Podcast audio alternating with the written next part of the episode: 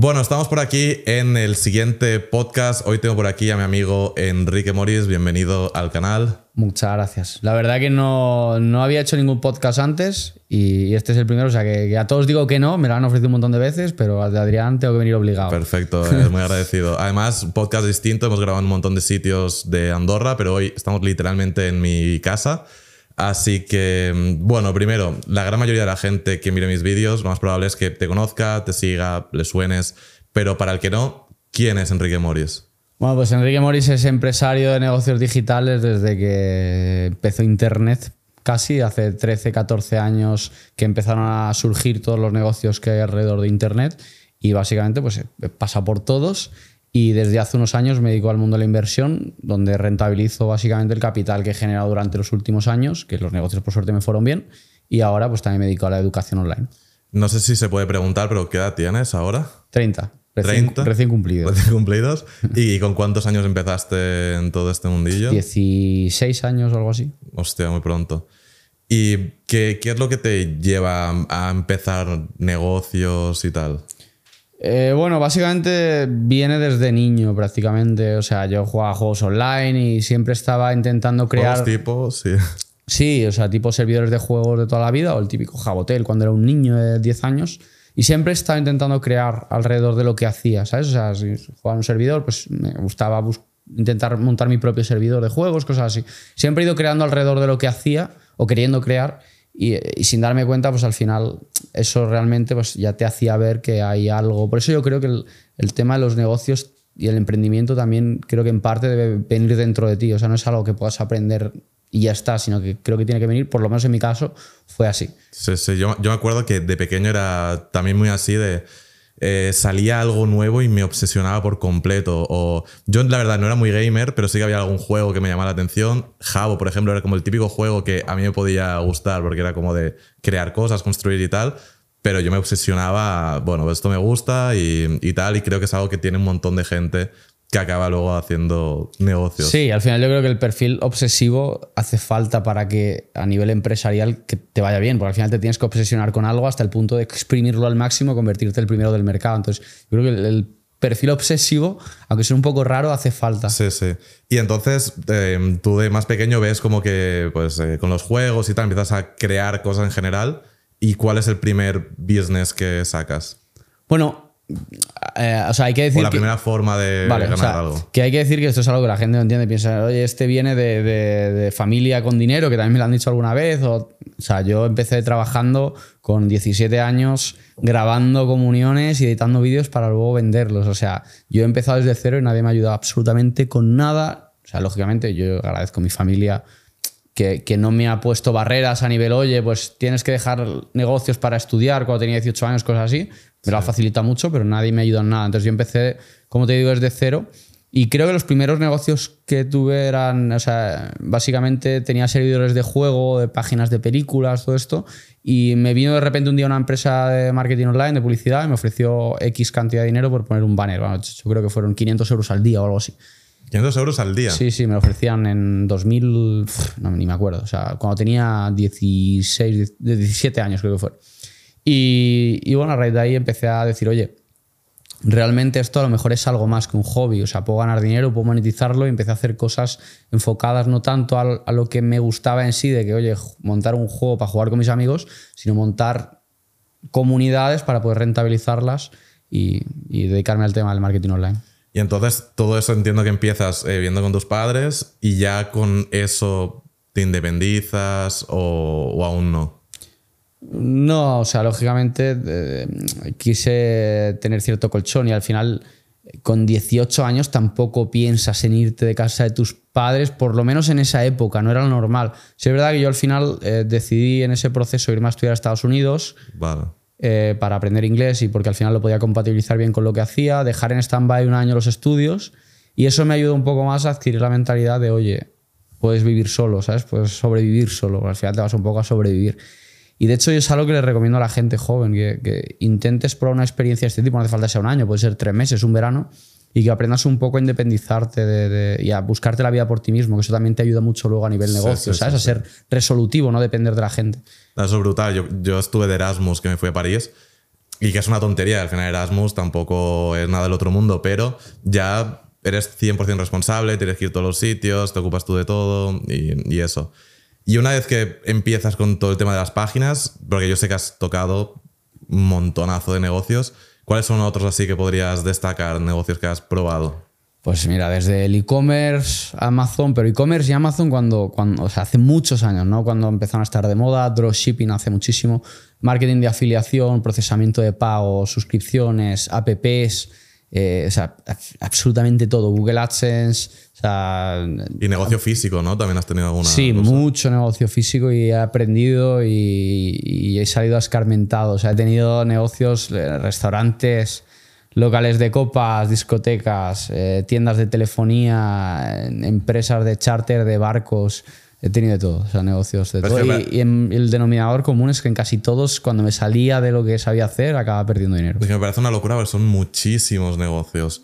O sea, ¿en, en qué punto como pasas de, de ser una persona normal que ganas algo de dinero por internet, un poco, entre comillas, suerte de estoy en el lugar indicado, en el momento indicado, que no es suerte, pero estás como en una situación buena, a literalmente ya pues decir, oye, soy empresario y, y- y yo lo que entiendo que harías es con lo que gano, en vez de invertirlo en otra cosa, lo invierto en montar otro negocio y probar cosas. Sí, o sea, a ver, todo hay que decirlo. Yo al principio pues invertía muy mal, ¿sabes? Hacía todo lo contrario a lo que recomiendan. O sea, el- el- con los primeros 50.000 euros que gané me compré un Porsche con 18 años. O sea, con los primeros 100.000 que gané me compré un piso.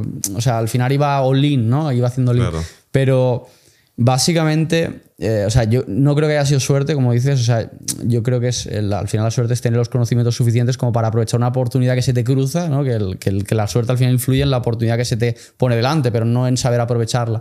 Y creo que el punto de saber aprovechar este tipo de cosas es cuando has adquirido los conocimientos suficientes a base de errores, porque no hay otra manera de, por lo general, de aprenderlo, o aprender de alguien que ya haya cometido los errores y, saber aprovecharlos. Entonces, yo, por ejemplo, he cometido muchos errores y yo ahora, pues, en- si, si monto un negocio nuevo, la mayoría de las veces me termina funcionando, pero porque no cometo todos los errores que haya cometido, no porque yo sea un genio, ni, ni seguramente no tenga un coeficiente intelectual más alto que, que, una persona normal. Lo que pasa es que sí que he cometido más errores que una persona normal porque llevo muchos años y sé aprovecharlos. Sí. Y en cualquier caso esto, pues lo que me dices, el, el- el montar este tipo de negocios surge pues cuando ya tenía algo de dinero acumulado y buscaba pues lo típico, oye, los negocios de Internet fluctúan mucho, es decir, son muy variables, incluso ahora aún. Eh, podía ganar 30.000 euros un día y la- al día siguiente ganar cero, literal, porque al final el posicionamiento de un Google, un día subías, un día bajabas, fluctuaba muchísimo. Y, y buscaba diversificar, es decir, oye, ¿qué puedo hacer para poder mantenerme en esto y no tener que volverme mañana a estudiar, ¿sabes? Y, y ahí pues sí, fui probando negocios de todo tipo y me he pegado leches de, de todas las dimensiones hasta aprender más o menos por dónde tengo que tirar. Y yo entiendo que has probado online y físico y te quedas con el online 100%, pero de, del online, ¿qué, mm, o sea, ¿qué, qué negocio te ha funcionado mejor o te parece más interesante de los que has probado? A ver, yo he tenido muchos negocios en los que he hecho mucho dinero. O sea, partiendo de la afiliación. En afiliación creo que estuve, pues pude estar a lo mejor en el top 3 de España de, de- de- o sea, de generación de ingresos eh, como webmaster, por ejemplo. O, ahí pude estar en el top 3, pero también es porque pillé el momento exacto y lo supe aprovechar. Y porque me centré en eso. A lo mejor la gente que estaba en ese momento para poder eh, intentarlo competirme, pues no tenía la disponibilidad que yo tenía, que tenía 24 horas al día, ¿no? Pero eh, afiliación he ganado mucho dinero, con e-commerce he ganado mucho dinero, sobre todo con dropshipping. eh, con, con Google AdSense he ganado muchísimo dinero con posicionamiento, con venta de servicios he ganado muchísimo dinero también, con formaciones he ganado muchísimo dinero también, y no ahora, sino yo tuve formaciones hace pues, casi 10 años, de formaciones de monetización online. ¿Pero dabas tú las formaciones? Sí, pero cometí el error de cobrarlo muy barato. Vale, vale. Hostia, no lo sabía, ¿eh? Sí, Eso. sí, hace 10 años. Era de monetización De los online. primeros infoproductores, ¿no? De España. Bueno, no creo que fuese los primeros, pero, pero por- a nivel volumen sí, pues llegué a tener 10.000 10.000 alumnos, ¿sabes? O sea, bastante, a- pagando 30 euros al mes creo que era. Y ahí cometí el error. una de- sí. Y, bueno, he hecho invirtiendo he ganado mucha pasta. Al final he sabido exprimir muy bien todo lo que he hecho hasta dar el, el salto a lo siguiente y ir encadenando, que aunque en Internet es complicado tener una continuidad, a menos que tengas un negocio, una supermarca, ¿no? O sea, un e-commerce conocidísimo. O sea, a menos que tengas una marca muy consolidada, es muy complicado tener continuidad y yo lo he tenido hasta los, pues hasta los últimos años que he tenido negocios con marcas consolidadas que sí que, que, tienen un ritmo continuo y que sé que me van a seguir dando dinero dentro de un año, dentro de dos, dentro de tres. Mm. En mayor o menor medida, pero sí, no como antes, que al final tú tienes un negocio y al día siguiente pues era como...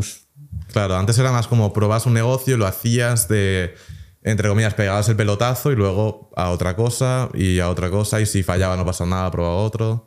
Y ahora es como más, oye, intento montar algo más largo Una visión un poco más a largo plazo. Vale. ¿Y cómo ves el negocio que hago yo, creación de contenido? Me gusta mucho porque yo mismo tengo un canal de YouTube pequeñito que, que al final lo utilizo, hago, o sea, uso de él como hobby, pero... Pero me refiero a nivel negocio puro lo veo muy buen negocio porque al final cuando tienes una marca personal con una comunidad, tienes lo complicado. Luego tienes que monetizarlo, pero ya eso puedes buscar pues, eh, formaciones, sponsors, Google AdSense. Y, o sea, creo que, está muy bien porque te permite tener una comunidad que vas a ir monetizando, aunque esté mal dicho, pero que es así. Que tiene una comunidad, la monetiza de una manera u otra. Y, y, creo que es algo que te puede dar un negocio muy a largo plazo. Y tú, por ejemplo, miras vídeos de YouTube, sigues algún YouTube en concreto o pasas un poco. Sí, yo de hecho te diría, y no es, o sea, no lo digo para publicitar ningún canal ni nada, pero a raíz de empezar a formarme, sobre todo en YouTube, y ya luego ahí di el salto a formaciones de pago, cuando me di cuenta que realmente, oye, o sea, porque mi pensamiento al principio era como muy por encima, ¿no? He ganado mucha pasta muy rápido siendo joven y pensaba que estaba por encima de todo el mundo. Y digo, seguramente en España hay poca gente que pueda enseñar cosas de tema online, que era lo que me interesaba. Hasta que me di cuenta, empecé a navegar en YouTube y dije, hostia, hay gente que, de la que puedes aprender muchas cosas prácticas. Y ya luego pues di el salto al tema formaciones premium, porque dije, si hay gente que me enseña gratis, no me quiero imaginar pagando, ¿no? Lógicamente hay de todo. Pero eh, yo en YouTube he seguido canales americanos muy buenos y españoles, pues por ejemplo el tuyo, que, es, que no lo digo por estar en tu podcast, que ya lo sabes, o sea, yo de los pocos canales españoles que he consumido ha sido el tuyo. Y canales americanos, por ejemplo el de Alex Becker, parece mm. buenísimo. El de Sam Owens me parece buenísimo. Eh, vídeos a lo mejor también de canales como el de Russell Branson me parecen muy buenas. O sea, hay muchos canales muy potentes que te pueden enseñar mucho. y además, como que yo he visto que este último año, últimos dos años, como que un montón de infoproductores o gente del mundillo del marketing ha empezado en YouTube y lo está petando. Porque antes de, todo el mundo tenía un canal de YouTube, pero era como muy poco famoso. Eran famosos en el mundillo del marketing, pero no a nivel mainstream. Pero ahora ves a gente tipo Iman Gatsi que, que al final está en el mundillo del marketing con números de, de youtuber youtuber. Sí, que es sorprendente porque al final a nivel monetización es una locura. De hecho, Iman Gatsi creo que está facturando unos 20 millones de euros al año con su formación.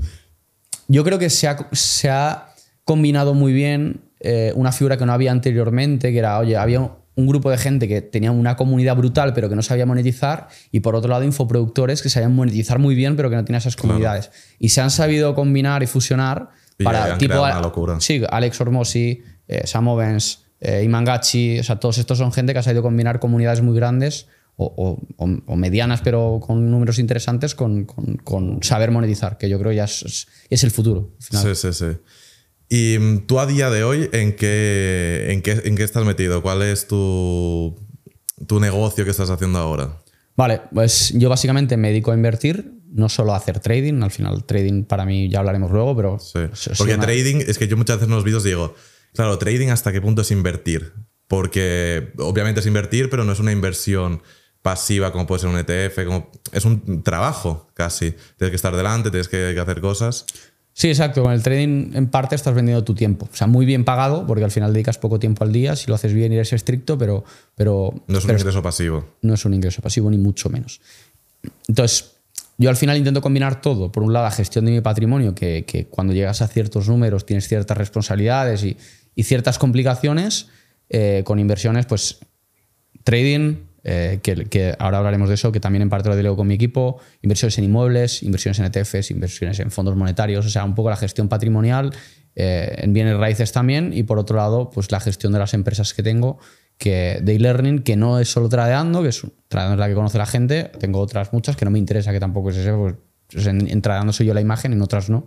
Y básicamente, pues la gestión de todo esto, que es equipos muy grandes, mucha gente, números de empresa grande que requiere una responsabilidad grande también que me quita tiempo del otro. Porque esto, que me acuerdo que lo estuvimos hablando hace un tiempo, estas empresas de e-learning, que muchas veces son empresas muy interesantes, muy rentables, pero a veces es complicado como lograr venderlas. Eh, pero yo te comenté hace un tiempo que hay un francés que yo sigo desde hace un montón de años que consiguió vender una parte de su empresa, que es su marca personal, por, no sé, con varios millones de, euros.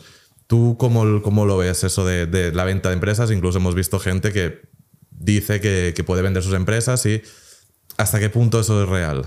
A ver, Mucha gente cuando le preguntas qué patrimonio tiene, te mete dentro del patrimonio lo que ellos opinan que vale su empresa. ¿no? Calculan, oye, pues facturo X, lo multiplico por un número y, ese es el patrimonio que tengo. Cuando es falso, porque al final, sobre todo a nivel infoproductos, eh, no vale eso, porque no te lo paga nadie. O sea, es decir, es como si dices, yo tengo una idea de una aplicación muy buena que me la ha valorado alguien en 100 millones de euros, pero, pero nadie te lo compra por 100 millones de euros. Entonces, pues, pues, pues, está bien para engañar a tus colegas, pero no, no vale eso. No, claro, esto es como un NFT que vale... Eh, X, pues aunque lo valga, si nadie lo paga realmente, pues, puede valer lo que sea. Te vale para ligar en la discoteca, pero nada más. Entonces, em, yo, por ejemplo, a mí me ha valorado mi grupo empresarial un fondo grande, que no puedo decir cuál es, y porque estamos negociando con ellos y tal, pero en unos 140 millones de euros.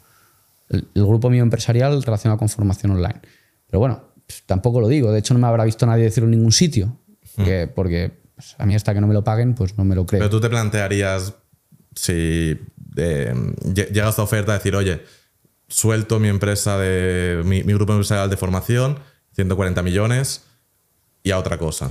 Una empresa no te va a permitir que lo sueltes y te vayas. al final una de las, uno de los compromisos va a ser que estés X años dentro, porque la empresa al final funciona por ti. Claro. pero bueno, si quizás una parte, o sea, al final me gusta lo que hago porque me gusta enseñar, me gusta... Pero tampoco te gusta dejar en la mesa buenas oportunidades, ¿no? Sí, exacto. O sea, sería una combinación. Una parte, de hecho, estamos en negociación. En, no saldrá a ningún lado porque no lo puedo decir, ni aunque salga, pero, pero sí, pues seguramente una parte pues podría ser. Y luego a nivel gestión de patrimonio, ¿qué, ¿cuáles son los activos que, que, gestionas? Pues básicamente, eh, por un lado tengo invertido a largo plazo en, en, pues, en ETFs, bolsa en general, acciones concretas que me gustan, Em, sobre todo tecnológicas, en fondos monetarios, que además creo que es una oportunidad muy interesante ahora, que te pagan... Eh, Intereses. Sí, entre un 2,5, un 3,5 hasta un 4% anual, que está bastante bien, según qué cifras. Y mm, eso, por un lado, a largo plazo, por otro lado, pues, pues tengo más inversiones más especulativas en negocios más especulativos, como por ejemplo el avión que tengo, que ya ha salido por ahí en diferentes sitios. Me estoy planteando también a lo mejor un barco que también es un negocio bastante especulativo, con cierto riesgo, pero que tiene rentabilidades interesantes, que al final, pues si dedicas una parte pequeña del patrimonio, pues puede ser algo interesante. Claro, pero esas cosas, em, o sea, es interesante, mola también decir, tengo un barco, tengo un, jet, pero yo lo pienso como a mi escala, que voy súper liado todos los días eh, pensando en los vídeos, em, con el equipo y tal. No sé hasta qué punto yo tendría el tiempo como de dedicarle a eso, que yo sé que no lo gestionas tú, pero obviamente es que hay una gestión de, ver lo que te gastas en el tal, de que no te hagan el lío. Depende si encuentras buenos partners. O sea, yo he tenido barcos, por ejemplo, que he gestionado muy mal porque tenía que estar yo absolutamente siempre encima, hasta el punto de tener que buscarle las toallas para la gente que iba al día siguiente, que lo he gestionado muy mal y eso se ha acabado vendiendo. por ejemplo, en las inversiones que tengo en bienes raíces, que eh, lo tengo absolutamente delegado. O sea, de hecho, había gente. Pero la compra sí que tienes que estar ahí. Obvio, obvio. Pero tampoco compro tanto como para que eso me suponga un gasto de tiempo gigante. Porque yo invierto en propiedades más grandes que la rentabilidad es un poquito más baja, pero que son números más grandes. Me ahorra tener que comprar 10 pisos. Si compro una propiedad grande, me ahorro tener que comprar 10, 12 pisos porque el valor es el mismo y los números son parecidos. Ya. Y, mm, o sea, hemos hablado ETFs, eh, inversiones alternativas, por así decirlo, eh, inmuebles. Tema criptos, ¿cómo, cómo lo llevas? Tema criptos, eh, cualquiera que me siga, pues ya sabrá que no soy un fan de las criptos, ni mucho menos, nunca lo he sido. Antes me daban bastante caña por ello. De hecho, todos los cripto bros, cada vez que salía diciendo algún análisis de algo, me daban caña porque les decía que criptos, las criptos iban para abajo. Tengo algo, pero, pero pero un porcentaje. Sí, igual tengo pues, no sé, un 5% de mi patrimonio en criptos o menos incluso. Y teniendo en cuenta, porque de inversiones nos dejamos alguna cosa, también entiendo que cuentas de intereses. Sí, fondos eh, monetarios eh, y fondos de fondos. También tengo bastante cash, que esto un error también muy común de la gente es pensar que tiene que invertir todo lo que tiene, que esto yo creo es un error y, eso que yo me digo a invertir, es decir, yo al final tengo formaciones de inversiones y yo soy el primero que tiene una gran parte de su capital en cash. De hecho, hecho, es que solo tienes que ver qué es lo que hace un fondo grande tipo BlackRock y compañía, fondos de verdad grandes, Sí. que tienen siempre un, un 50%, un 40% en cash para esperar oportunidades. O sea, yo no soy partidario de tener un 80% invertido porque el otro, porque si no la inflación, pues tío, o sea, al final la inflación creo que es el problema de los que no tienen pasta. O sea, porque al final, Sí, sí, sí, sí. entonces yo tengo bastante en cash. Pues yo con el tema del cash, yo también tengo bastante cash porque llega un punto que tampoco quiero invertir por invertir, porque creo que también es un error el estar fomeado de hay que invertir en fondos indexados, le meto todo y me quedo... en- creo que es un equilibrio, pero también el hecho de tener cash no es que me dé miedo por el tema de la inflación, sino por el tema de eh, quiebras de bancos. O de que estás muy expuesto a un país, o de que, no sé, Yo lo tengo bastante bien diversificado. O sea, yo tengo cuentas bancarias en muchos países, en diferentes bancos, en diferentes divisas. Lógicamente, no tiene, o sea, al final los bancos te aseguran, depende del país, hasta 100.000 euros. ¿no? No puedo tener 100.000 euros por cuenta porque si no tendría que tener muchas cuentas. Pero, hombre, al final, eh, sabiendo en qué bar- bancos tienes el dinero, de cierta manera, porque nunca vas a saber absolutamente todo, pero se puede más o menos de hecho, esto es una de las cosas que yo hablaba contigo hace, hace un año, un año y pico, y que desde ahí empecé a hacerlo y yo lo tengo bastante diversificado, lógicamente. No estás tranquilo del todo, pero tampoco puedes hacer mucho más. No, no, claro. Es que tranquilo, tranquilo. No se puede estar con nada. Si lo tienes en acciones o en criptos, igual mañana te despiertas y hay un Sí. crack en la bolsa y pierdes un 20%, Sí. ¿sabes? Pero lo que tiene, por ejemplo, eh, ETFs, que a mí me diría que es mi activo favorito, que quiebra todo y tú tienes ese ETF. Quiebra el broker, quiebra el banco, ese ETF es tuyo y por lo tanto ese, trozo de empresas es tuyo. Pero claro, si esa empresa no vale nada, por más que sea tuyo, no, no vale Sí. nada. Lógicamente está más diversificado, pero al final entonces tienes todo tu patrimonio asociado a un activo, que es lo que yo no quiero. Sí. Y para una persona que tiene un trabajo convencional que puede ahorrar un poquito todos los meses, ¿qué activo, por- teniendo en cuenta que no quiere hacer trading, sino que quiere invertir y no hacer nada, ¿qué activo dirías que está bien? Eh, habrá que meter el spoiler de esto, no es una Hombre, recomendación. claro, claro, claro. Pero, o sea, yo, por ejemplo, mm, suelo invertir todos los meses en el, en el Vanguard, en el SP, el Vanguard, en el SP500. En el VO, ¿no? Sí, exacto. Yo hay también el Vanguard Mundial, o sea, al final, Sí. yo creo que si quieres estar tranquilo, ya te digo, también teniendo en cuenta que ahora los fondos monetarios te pagan bien. Y que puede ser una opción, porque al final un 3 o un 4% anual sí, no sí. está mal. Si lo hablamos hace poco, que, que incluso eh, yo, te preguntaba para invertir un dinero y me decías, mira, pues podría ser interesante esto, que lo tienes ahí líquido y te olvidas y mejor que en el banco que te, que te va dando algo. Y, o sea, hemos hablado de un montón de negocios que has hecho, inversiones. A día de hoy, ¿cuánto generas? ¿Al día, al mes? eh, la cifra que, que puedas dar. Solo teniendo en cuenta empresas, ahora mismo unos 150.000 euros al día, más o menos. No todos los días, pero puede estar por ahí cerca, más o menos. Solo con negocios, no sin contar inversiones, que además inversiones. he hecho muy buenas inversiones, no solo en bolsa y tal, sino también inmobiliarias. O sea, de hecho, inicialmente mi patrimonio lo doblé gracias a inversiones inmobiliarias. Lo que pasa es que tampoco es que sea experto de esto, ni doy muchos... No, claro. O sea, una cosa es que lo hayas hecho y otra cosa que, que se- sepas hacerlo más veces y enseñar a otros, claro. Y luego, teniendo en cuenta inversiones, ciento... Bueno, al final, un porcentaje de lo que invierto. O sea, también ten en Claro. cuenta que yo, con el patrimonio que tengo, no se me ocurriría meter todo hacer trading ni meter todo. Entonces, al final, pues un porcentaje de lo que invierto. Lo que es más especulativo es, por ejemplo, el año pasado hice un 100%. Lógicamente, no soy Warren Buffett, no voy a hacer eso todos los años. Pero la parte más especulativa, pues la puedes doblar si se te da un año bien. Y la parte menos especulativa, pues un 7 o un 8% anual. Mm. Y si son tipos de interés y cosas así, pues un 4. Y el trading es un tema que me llama la atención, conozco conceptos básicos, pero nunca me he puesto a formarme ni tal. Lo máximo que he hecho alguna vez de risas con algún amigo de decir, mira, pues eh, metemos un short a esto y como ir al casino. Pero eh, tú lo ves una, una cosa que se puede aprender. Imagínate una persona como yo, que pues tengo mi business, tengo mis, mis ahorros, tal, que una persona que lo pueda aprender y decir, mira, me planto aquí, tengo estabilidad y monetizo mis ahorros con el trading trabajando. Hombre, yo creo que es algo que según los horarios de tu trabajo puede ser compatible y, que en tu caso, por ejemplo, yo que estoy acostumbrado a tratar con gente que le interesa el tema y que ya tienen empresas o negocios funcionando, suele ser como plan B, ¿sabes? Es decir, mañana me deja de funcionar YouTube porque lo que sea, pues por lo menos sé que tengo un plan Claro, B. si tenemos mm, pienso en un amigo en común que, que tiene un negocio que le va muy bien y que él ya está con un ojo en el trading de decir, oye, en el momento en el que... Porque él no es que no me funcione, es que me canse. Que me canse del trato humano, trading y... Sí, ya sé de quién hablas.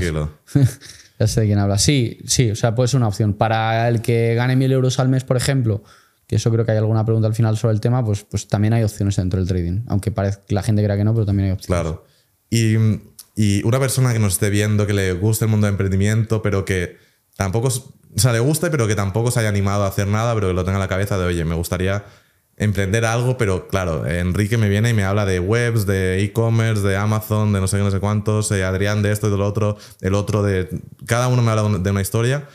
¿Cuál dirías, y yo, yo tengo mi respuesta, pero cuál dirías para ti que es la forma de empiezo de cero, eh, vamos a por mil euros al mes?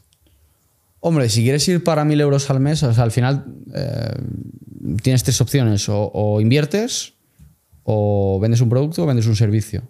Yo la parte de producto la descartaría por mi experiencia. Habrá mucha gente haciendo pasta con productos, pero yo he tenido experiencias que, que he exprimido mucho ese tipo de negocios.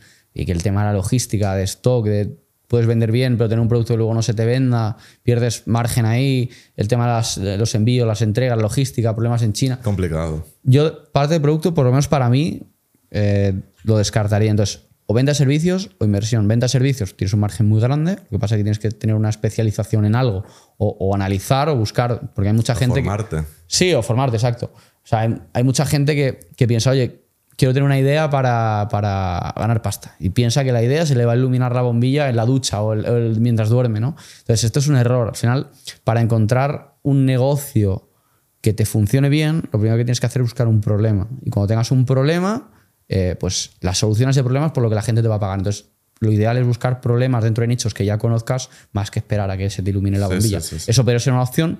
Y por otra opción, la parte de inversión, que es al final lo que me dedico porque creo que realmente sirve. O sea, si no estaría formando a la gente en otro tipo de cosas porque me he especializado en mucho. No, O sea, en- claro. En e-commerce, en Amazon, en, en, eh, agencias de marketing, todo lo relacionado con afiliación. Yo he tocado todo. O sea, y si me dedico a enseñar la parte de inversiones es precisamente porque yo creo que es algo accesible. La gente piensa, bueno, es que tengo poca pasta y tal. Pues al final, con el tema de las cuentas de fondeo, es que es algo bastante accesible, ¿sabes? O sea, cuando abras una cuenta de fondeo puedes, tener, puedes operar como si tuvieses 100.000 pavos. Que eso es algo que otros negocios no te permiten. Claro. Y que a, a lo poco que consigas dos, un 2% mensual, que es algo totalmente probable, con, con una estrategia que funciona medio bien, ya tienes 2.000 pavos al mes, ¿sabes? Y, y un tema que, o sea, yo cuentas de fondeo conozco, tal, incluso hice un vídeo al respecto. Eh, una duda que tengo es, eh, cuenta de, ¿por qué una cuenta de fondeo y no apalancarte? ¿Sabes? Tengo mil euros, me apalanco por 100 que te dejan en algunos sitios. Bueno, son opciones diferentes, son opciones diferentes. También los apalancamientos según con qué... Mucha comisión y tal, ¿no? Sí, También. los splits y tal, las comisiones, o sea, el tema de fondo es mucho más limpio, pero es como si operases con tu propio dinero. A mí personalmente me gusta más el tema de fondeo, sobre todo porque en apalancamientos la gente además tiende a, sobreoperar, a volverse loca y al final acabas palmando el dinero siempre. O sea, yo por mi experiencia, sin hablar ningún broker en concreto y tal, pero gente que he visto operar sobre apalancada termina palmando siempre la cuenta. Pero por el contrario, las cuentas de fondeo tienden a cuidarlas un poco más. Y para la gente que no sepa qué es exactamente una cuenta de fondeo, ¿podrías explicarlo así? Sí, básicamente una cuenta de fondeo es eh, bueno, una empresa que se dedica a prestar dinero a gente que ha comprobado que es rentable o que tiene una estrategia que funciona para hacer trading, les presta dinero y luego a final de mes reparten una parte cada uno. O sea, un- normalmente te- se quedan entre un 10 y un 15% de comisión de, lo- de los beneficios que tengas. Y lo interesante es que asumen ellos el riesgo. Es decir, si tú tienes una cuenta y palmas pasta, no le debes a ellos nada, como se suele pensar la gente. Te cierran la cuenta y ya está, pero tú no has perdido nada de dinero. De hecho, hay muchas, muchas personas a las que yo recomiendo incluso operar con dinero de una cuenta de fondeo antes incluso que su dinero, aunque lo tengan. ¿Para como estar más tranquilos? O... Sí, correr menos riesgo. Y, y tú- todo el tema trading, ¿crees que es interesante si tengo unos ahorros, quiero invertir, o más bien si quiero una fuente de ingresos y, y eso, y, y realmente tengo tiempo para ello? Yo creo que es válido para ambos casos. Bajo mi experiencia, lo que a quien mejor le funciona es al segundo. O sea, al que quiere, tiene tiempo, Al que tiene tiempo, y ¿no? quiere dedicar eh, su tiempo a generar dinero. O sea, porque básicamente el que tiene ya eh, suficiente patrimonio y quiere rentabilizarlo. Aunque sea un porcentaje bajo, ¿no? Ya va a ser algo interesante. Sí. Porque antes hemos eh, tratado el tema de tus propiedades eh, muy por encima y comentabas que me parece interesante. Tú, en vez de hacer estrategia de tengo un montón de pisos, tengo, tienes tres o cuatro y caros y pues alquilan caros. Sí, exacto. Yo, eh, por lo menos hasta ahora, lo enfoco un poco más en el alquiler vacacional porque es más rentable y además son, te permite disfrutar la propiedad el resto del año. Entonces, yo normalmente, yo no soy experto en, en- en inversiones en inmuebles y ya tengo mucho, tengo bastante rodajes, eh, los errores que se cometen y cómo no cometerlos y seguramente seguiré cometiendo, ¿no? Pero eh, normalmente compro en sitios que conozco, que sé que estoy comprando a buen precio y que me gustan. O sea, que me gustan para mí. La ventaja de eso, pues que si me gustan a mí le van a gustar a cualquiera y lo va a querer alquilar. Entonces, mucha gente Son, son zonas de, de vacaciones todo. sí no. O sea, tengo propiedades súper top en, tanto en Cádiz, que tengo una villa súper guay. Pues vacaciones, ¿no? Eso. Sí, en Portugal tengo también, que también sería un poco más vacacional. En Sevilla tengo también alguna propiedad muy guay. En Andorra estoy comprando varias, ya tengo algunas también. Entonces, son zonas muy top que la gente te va a pagar un precio alto, un alquiler alto y, y propiedades en las que yo querría ir. Que al final lo que te permite esto es pues, conseguir clientes de, de alto nivel. No, no es lo típico de me compro el peor piso del barrio para luego reformarlo y pongo la cocina en el salón y en el baño todo junto y le puedo ganar un 100%, porque al final esto a mí no me va. Es un trabajo, o sea. eh, yo, yo- yo- yo lo veo mucho y que está de moda últimamente de, oye, inversión inmobiliaria, de compro, reformo, por lo que tú decías. Quito el salón, pongo una habitación extra, eh, ya tengo una habitación más, alquilo por habitaciones. Es muy batalleo, a mí eso no me va. Sí, pero que a nivel rentabilidad, probablemente la rentabilidad sea mucho más alta, pero claro, eh, el tiempo que tienes que invertir todas Con las- más dolores de cabeza, además, también, claro, porque al final atraes a un público de gente que te va a estar molestando para todo, que te va a generar problemas, que vas a tener problemas con ellos para que te paguen, a menos. Lógicamente habrá casos y casos, ¿no? Pero, pero si compras el, más probabilidades. el piso de 20.000 euros del peor barrio de Sevilla, pues seguramente tengas problemas luego para cobrar con uno, con otro. Claro. Y ya, yo sé también que te gustan mucho los relojes. A mí es algo que me gusta. No soy tan metido como tú, pero desde luego me llama la atención.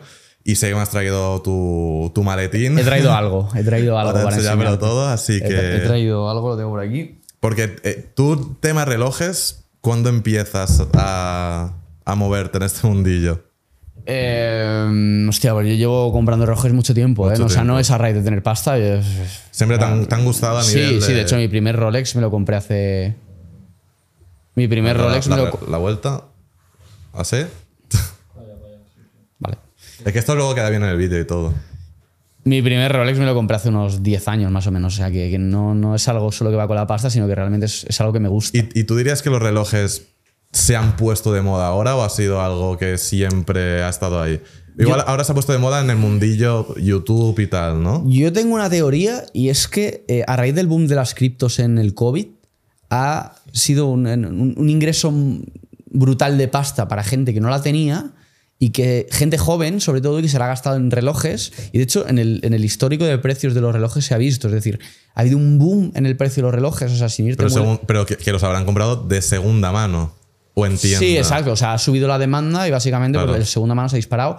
Yo he tenido relojes que, que ahora te los enseñaré que han, estado casi a medio millón de euros durante el COVID y justo después del COVID, cuando empezó Bitcoin y las criptos en general Sí. a bajar, han bajado su precio. O sea, No, no, yo le he sí. preguntado con varios expertos y me han dicho que no, no tiene mucho sentido, pero creo que va correlacionado por ahí. Bueno, a ver, ha sido criptos, bolsa, eh, bueno, suele ir de la mano. Sí, y bueno, aquí tengo unos cuantos, si quieres te los enseño Sí. rápidamente, pero bueno, este por ejemplo, que es uno de los que más me gusta, que es un Daytona de platino, que es el Daytona es uno de los modelos más buscados y más complicados de Rolex.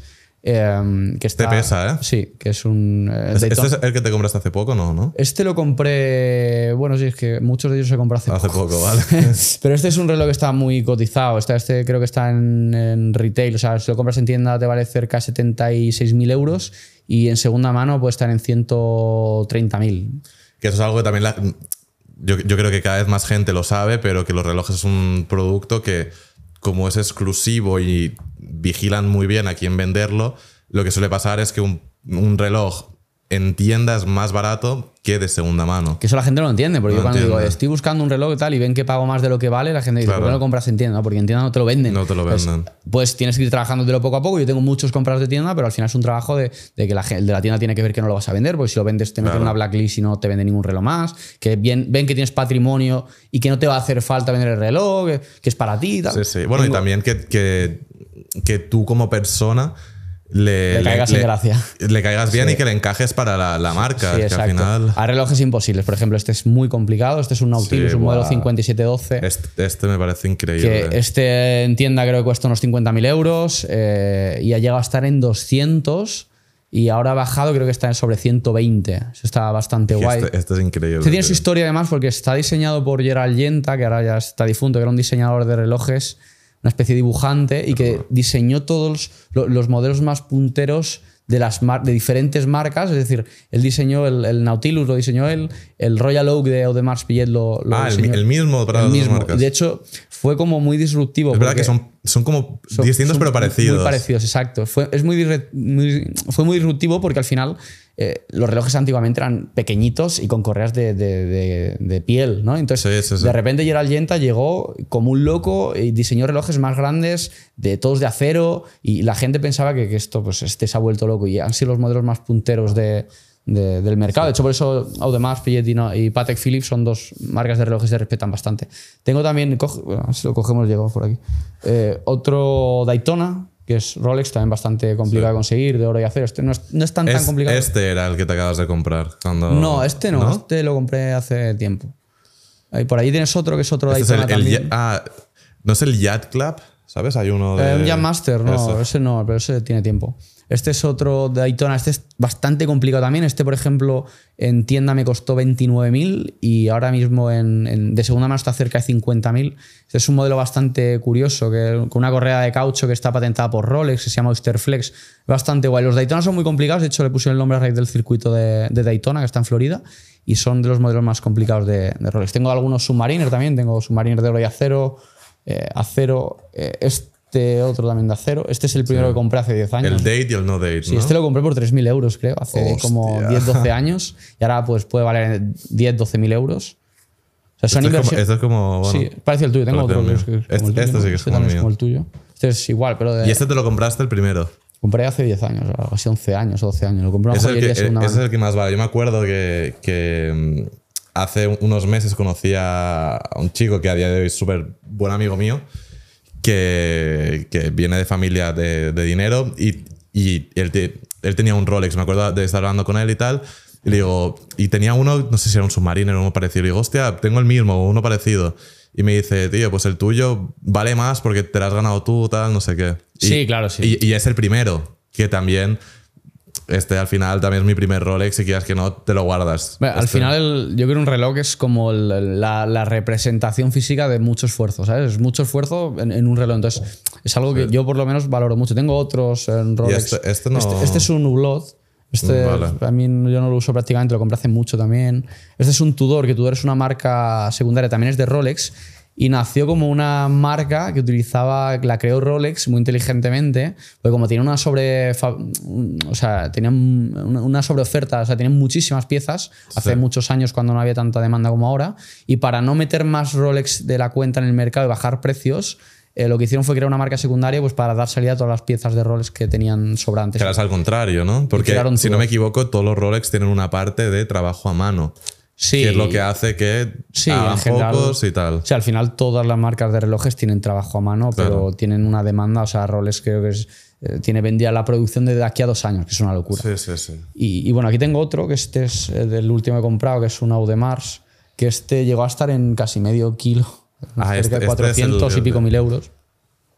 E- Este es el que más pesa de todos. Sí, que este es un Royal Oak Skeleton, que Skeleton significa que, que es una complicación que tiene... Que no tiene la, la pantallita. se, se ve el mecanismo por fuera y de oro rosa y tal. Este es muy complicado. Este creo que vale unos 92.000 euros de tienda, que es, es prácticamente imposible conseguirlo. Y en mercado ahora mismo están unos 220. Y este llegó a estar en barbaridad. 400 hace un par de años. Es una locura. ¿Y de, ¿Y de cuánto dinero hablamos que, que hay aquí? En, esta, Pues, en este maletín? eh, sobre 650.000, 700.000 euros o algo así. Qué. Lógicamente esto... Esto esto no tienes- está en casa, ¿no? No, esto está en el banco, en una caja fuerte, lo tienes asegurado y, en fin, tiene su qué, pero como inversión está bien, sobre todo si va alineado con que te gusten los relojes. Claro. No, yo creo que los relojes es que es una inversión increíble siempre y cuando te gusten. Y porque para em, comprar estas cosas te tienes que informar bien, tienes que saber lo que sí, lo que no, eh, que te guste, que lo disfrutes. Para mí es una inversión increíble si eh, te lo compras, sube de valor y además lo, disfrutas. Exacto. lo Para disfrutas. ten- comprarlo y meterlo en el banco solo, pues no sé, igual te vale más la pena otra sí, cosa. y que al final pues es algo que, que si no sabes utilizarlo, hay mucha gente que colecciona relojes y le da miedo usarlos, pero o sea, a mí, no sé, a Ya. mí me gustan mucho y es algo que utilizo prácticamente a diario, siempre tengo algún reloj que me pongo, según yo que sé, el día, el estado de ánimo, usas un reloj No, no, para claro, claro, claro. Y lo que no te he dicho que esto es como la resistencia que hay que traer regalo al, Sí, al host. sí, así sí, que. ya veremos, a ver qué te traigo. Nada, pues genial. eh, muy buena colección, tío. Felicidades. Muchas gracias. Muy chulo. Y, y la caja no, no pesa tanto, ¿eh? No, la Manejable, ¿no? Sí, la, caja- la caja, pero vamos, está todo el día en caja fuerte en el banco, la caja la utilizo poco, la he traído para acá. Y mm, luego, en, en todo lo que son vídeos de YouTube, eh, podcast de emprendimiento y tal, como se habla mucho de él, no tengo nada y quiero los 10.000, tal, no sé qué, pero nos olvidamos de que hay mucha gente que ya está ganando dinero. Yo me acuerdo de pues estar más o menos, entre comillas, empezando, que te empieza a ir bien, pero te va bien, pero tampoco te va increíble. Estás ganando 5.000, 10.000 euros al mes, que está bien, pero entre impuestos y tal tampoco mm, es una locura. Eh, ¿qué, qué recomendarías para pasar de esos 5 o 10k a por los 100k al mes? Como, como que, Eh, ¿qué obsesionarte con tu negocio. O sea, básicamente es obsesionarte y exprimirlo al máximo, que yo es lo que he hecho en cuatro o cinco ocasiones de mi vida que me han permitido pues, eh, de generar eh, 20.000 euros al mes a generar 2 millones de euros al mes. Y es obsesionarte, o sea, literalmente obsesionarte, enfocarte solo en eso, que suena algo como muy idílico, muy abstracto, pero es que realmente así. O sea, si ya tienes el negocio, estás generando 5 o 10 mil al mes, tienes lo difícil, que es el, es el- es el inicio. Luego, escalarlo al final es delegar una parte del trabajo, eh, gastar más en marketing, buscar eh, formas de captación de clientes nuevas, depende cuál sea tu negocio, pero al final cualquier negocio prácticamente lo puedes, todo lo puedes escalar. puedes escalar. Es obsesionarte con el negocio y replicar lo que ya estás haciendo a una escala un poquito Claro. mayor. Yo lo que veo que da mucha cosa es el gastar más. Que por ejemplo es algo que a mí me pasa. Eh, tengo gastos fijos y al final los tienes ahí en mente y tal. Pero ponerte a gastar más, por ejemplo, eh, ayer estuve con una persona que tenía gastos fijos, que para ti igual es poco, eh, 35.000 euros al mes. Que yo lo veo para mí digo, ¿qué Como locura. negocio o de vida. No, no, como negocio. Vale. Que igual, sí, como negocio. Que a mí me parece una locura. Que yo, yo igual de gastos de negocio tengo 10.000 euros al mes y ya, y ya me parece. Pero, pero es que yo, yo- yo creo que no, no solo me pasa a mí, pero como tú sabes lo que cuesta ganar el dinero y, y decir, me estoy gastando 35.000 euros todos los meses. Que aunque yo luego gane más, pero no sé, o al menos esos primeros meses de me la juego a gastar más, a ver si me retorna. Vale, bueno, aquí, aquí hay dos temas eh, a tratar. Y el primero es que al final un negocio lo tienes que ver como una. mm, Yo, como lo veo, es tú eh, secuencias un negocio, por lo menos yo en mi negocio lo tengo hecho así, y es. Tienes que analizar cada punto, cada KPI de tu negocio y, y poder analizar si tú este mes has gastado 10 y el mes que viene metes 20, tienes que poder ver. cua- O sea, deberías poder doblar tu, tu facturación. Pero Entonces, hay cosas que, que no lo puedes medir. En publicidad sí, pero yo, yo contrato a dos editores más y... ¿cómo puedes sacar el doble de vídeos? Sí. Generar con cada Sí. vídeo el, generar el doble de ingresos, sí, ¿no? sí, Pero al final No, es, o sea, todo medirlo con KPI. es medir, o sea, es literalmente medir. Yo tengo diseñado mi negocio que yo sé que yo meto un euro y salen X, o sea, 5, 10, 20, lo que sea. Entonces, yo sé que yo ingre- meto tanto y tengo, o sea, tengo mis negocios ahora mismo en, disposición de, de- y el equipo suficiente de poder decir, oye, pues yo Cuanto más meto, más gano, ¿no? Sí, o sea, yo ahora mismo a lo mejor estoy de, de gastos de, de empresa, igual tengo en total, no sé, 300.000 euros al mes, más o menos, ¿vale? O sea, yo sé que si yo gasto 600 el mes que viene, puedo hacer el doble.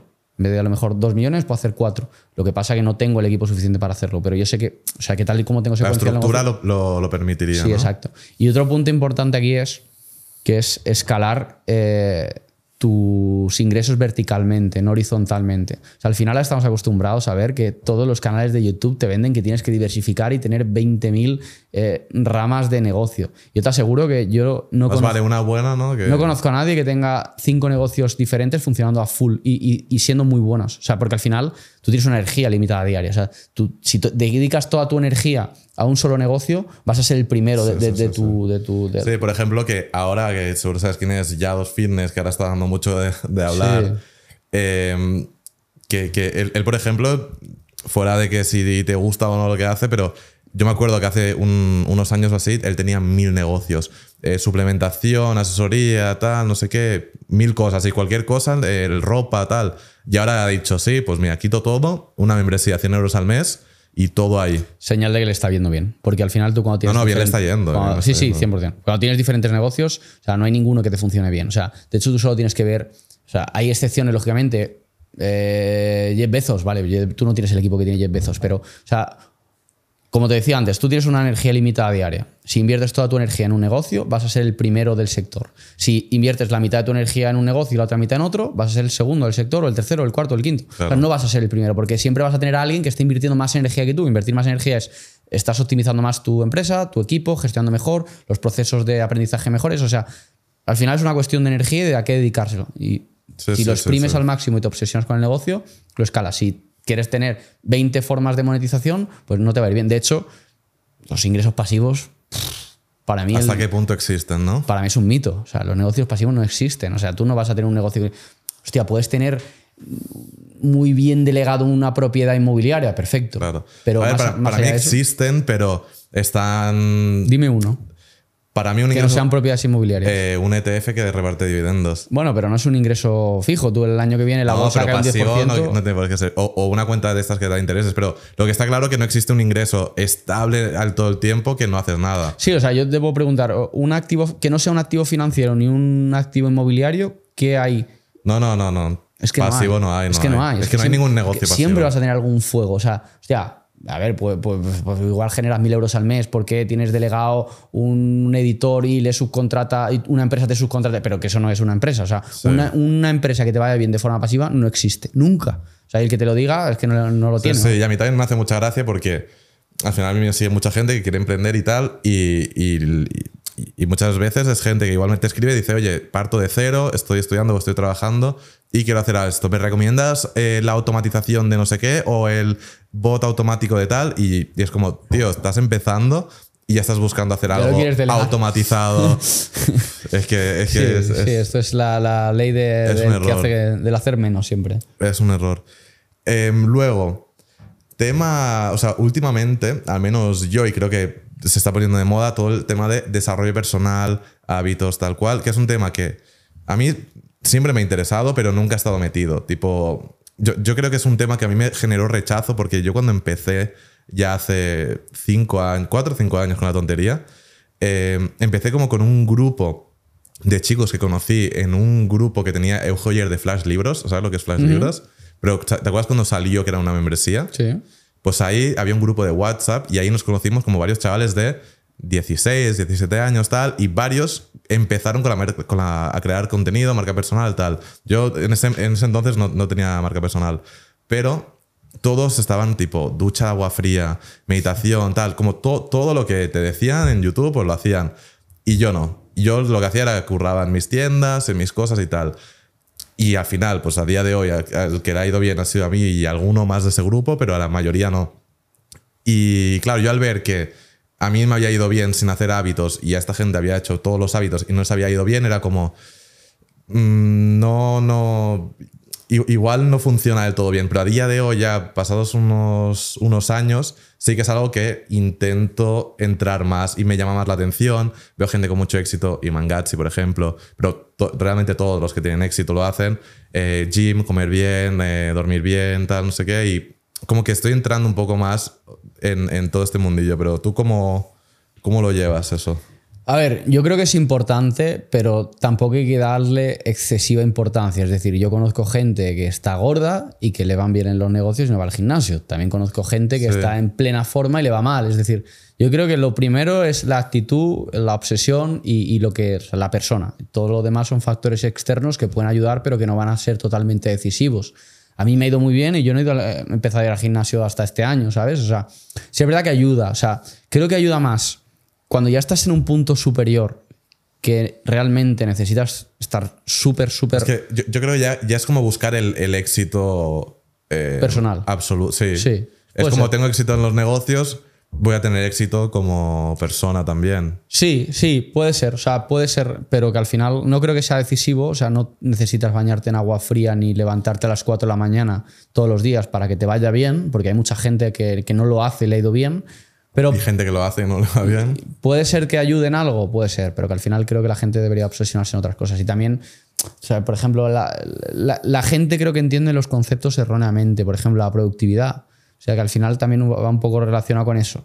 O sea, la productividad la gente piensa que tiene que hacer 45 cosas, levantarse a las 4 de la mañana, darse el baño de agua fría, leerse tres libros, eh, entrenar, llegar a, después a trabajar y haber hecho... O sea, al final la productividad se basa básicamente en hacer menos cosas para poder centrar la energía que tienes en voy, lo voy importante. a traer un- a un chico que, que habla mucho de productividad y tal, y creo que estará guay. Pero también lo- yo lo que veo peligroso de, de tantos hábitos y tantas cosas es que imagínate, tu rutina es, te despiertas, tu ducha, tu tal, no sé qué, no sé cuántos, gimnasio, meditación. Imagínate que un día no meditas porque, por lo que sea, te tienes que poner la, la- la lavadora y no te da tiempo. Claro, ya empiezas el día diciendo he fallado, ya como que, no sé, lo veo, lo veo guay si lo puedes hacer, pero, pero bueno, pero en tu caso, al- alguna, algún hábito, alguna rutina así tendrás. Sí, o sea, a ver, yo por suerte lo tengo un poco más fácil, ¿sabes? O sea, en mi caso, por ejemplo, sigo dieta, que creo que es algo esencial para estar en forma. De hecho, yo he notado el mayor cambio físico en mi vida cuando he empezado a hacer dieta, más que cuando he estado entrenando muchísimo. O sea, hacer dieta. Lo de la dieta me acuerdo que, que, que me lo dijiste hace poco y te, y te pregunté y tal. Eh, al final es un, un, una- un nutricionista, te dice la dieta, te lo hacen en tu casa. Pero también una cosa que yo estoy viendo que es importante es no solamente lo que comes, sino como la calidad de lo que lo comes. No es lo Sí, mismo una hamburguesa de tal que, por ejemplo, ahora con, con un amigo hemos pedido un carne que la hacen en un, en un sitio de los Pirineos, de, de vacas en libertad. Bueno, una locura. Él es rollo fitness y me dijo, ¿quieres comprar esto? Venga. Bueno, por suerte vivimos en Andorra que se come muy bien, que la calidad es muy buena. Pero, Sí. o sea, al final, sí, lógicamente, lo que comas, como lo comas, y yo en mi caso tengo delegado 100%, porque yo llego a casa y, como te he dicho antes, la productividad es hacer menos. Yo intento hacer lo menos posible de las cosas que no son tan importantes. Entonces, yo, mi dietista le pasa la dieta a la cocinera que tengo en casa, yo llego a casa, tengo todo preparado, y básicamente eso, entrenamiento, que entreno todos los días un, par de horas. Y, básicamente, pues eh, eso y intentar dormir bien, que creo que son las tres cosas más importantes: la comida, el ejercicio y dormir bien. Tema de entrenamiento y tal, me parece súper interesante y la, verdad me gustaría meter un poco más y se- seguro que lo hago. Eh, para ti, cuando estuviste en Fama League, que, que peleaste, ¿fue como el momento en el que dijiste me, me pongo las pilas? Bueno, había venido haciéndolo durante todo el año prácticamente, pero como el- el- cuando me dijeron, oye, dentro de un mes eh, te subes a un ring de boxeo con un tío que lleva preparándose ya cuatro meses y tú tienes un mes. Pues ahí fue cuando dije, hostia, ya no puedo fallar. O sea, de hecho, por ejemplo, yo fumaba muchos vapor. Desde ese día que me llamaron, corté el teléfono y no volví a fumar un vapor. Entonces, ahí me puse a full, pero ahí estuve sobreentrenando. De hecho, ahí estuve haciendo tres entrenamientos al día, seis horas al día de entrenamiento. O sea, acabé un poco ¿Crees que. ¿Crees que te pasaste de entreno? Sí. Como sí, sí, lo sí. que le pasó a Salva, que se pasó de entreno. Sí, sí, sí. Sí, yo lo que pasa es que tenía un poquito más de músculo y, y hizo que me aguantasen un poco más las lesiones, pero yo he estado yendo ya, al fisio dos veces al día, todos los días de la semana. Pues estaba reventado. Te- o sea, lo, lo de la Fama League fue una locura. Yo lo, lo vi aquí y me acuerdo de, de ver cuando ibas a salir de, de todo, decir. O sea, llego a ser Enrique ahora, ahora mismo, pero no, no sé qué hago. Yo me imagino que estás con tanta adrenalina, ¿no? Que. Hombre, la adrenalina ya era cuando la tienes arriba. Yo al principio hasta. No, no, lo, lo peor debe ser en el vestuario esperando, ¿no? 100%. Yo estaba que no podía respirar. Y que, que al final te decían, oye, que hay 200.000 personas en directo ahora Eso, mismo. eso para qué lo dicen.